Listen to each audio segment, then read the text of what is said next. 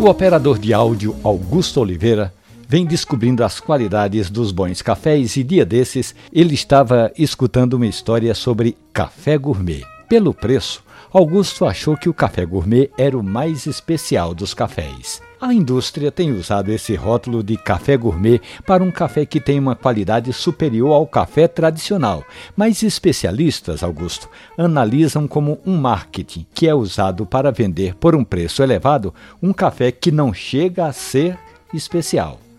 Nas cafeterias do Recife, Guto, você vai encontrar esses cafés que receberam em diferentes leilões notas que variam de 8 pontos até 10, e aí esses são de fato os cafés especiais. Agora, se você quer fazer essa migração do café comum, também chamado de café tradicional, para os cafés especiais, comece por esses intermediários que estão aí nas gôndolas dos supermercados, mas sem perder de vista, Guto, que a meta é ir melhorando melhorando a qualidade do café que você toma.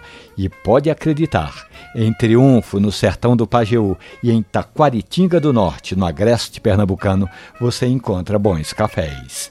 Essa história do operador de áudio Augusto Oliveira e outras tantas do mundo do café estão hospedadas ali na página da radiojornal.com.br ou nos aplicativos de podcast. Café e Conversa. Um abraço, bom café.